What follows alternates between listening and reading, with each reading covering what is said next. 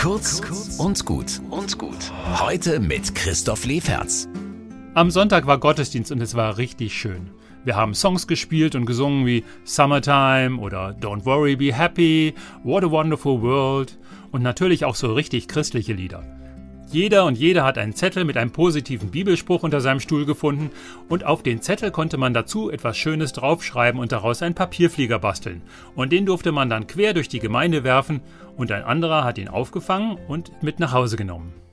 Ich habe schon lange nicht mehr so viele vergnügte Menschen im Gottesdienst gesehen und da waren einige dabei, denen hättet ihr das nicht zugetraut. Ich war bei der Vorbereitung dabei und dachte, boah, muss man nicht auch an die denken, denen es nicht so gut geht und nicht vergessen, dass das Klima abrauscht und woanders Krieg ist? Nee, diesen Sonntag nicht. Wir haben einfach das Leben gefeiert, ohne Zeigefinger. Man kann durch seine Sorgen sein Leben um keine Sekunde verlängern.